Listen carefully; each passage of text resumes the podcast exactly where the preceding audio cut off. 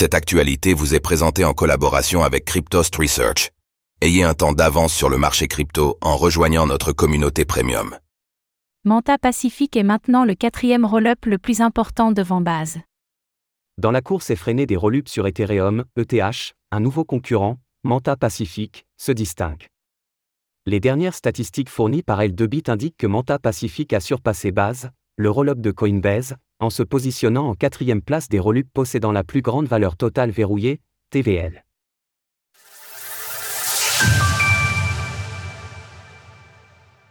Un nouveau roll déjà dans le top 5.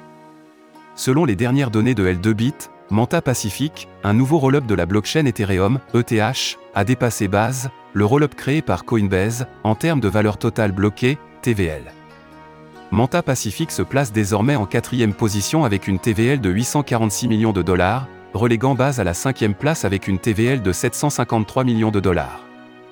Depuis leur création, les Eurolupes suscitent un intérêt considérable de la part des investisseurs. En effet, ces solutions de seconde couche permettent à leurs utilisateurs de reproduire les actions de la chaîne sous-jacente, ici Ethereum, de manière plus rapide et moins onéreuse en frais de transaction. Toutefois, une comparaison avec d'autres sites d'analyse on-chain révèle que le classement peut fluctuer selon la méthode de calcul. Par exemple, Defilama, l'un des sites d'analyse on-chain les plus populaires, se concentre uniquement sur les tokens bloqués dans les protocoles et applications. Tandis que L2Bit inclut également les tokens bloqués dans les ponts interchaînes, les bridges, dans la TVL des Rollup, rendant ces chiffres différents, mais aussi plus conséquents.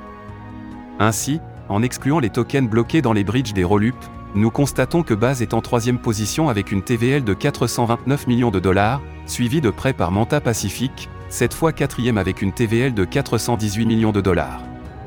La méthode de calcul de Defilama n'est pas particulièrement meilleure que celle de L2Bit, les combinés permet plutôt de mieux comprendre comme leurs liquidités sont réparties. En combinant les deux classements, on peut déduire que Manta Pacific a effectivement plus de tokens engagés sur son réseau, alors que les applications de base sont plus utilisées. Nous pouvons aussi voir que le roll-up Métis perd également quelques places, classé troisième avec presque un milliard de dollars de TVL sur L2Bit, il chute à la septième position avec seulement 83 millions de dollars utilisés dans ses applications. Comment expliquer une telle percée?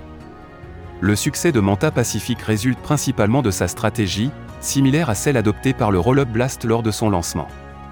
Cette stratégie consiste à offrir un rendement annuel de 4 à 5% aux utilisateurs qui déposent et bloquent leurs tokens pendant une certaine durée, ici 69 jours, avec la promesse de recevoir une part de l'airdrop du token créé par la blockchain, le Manta.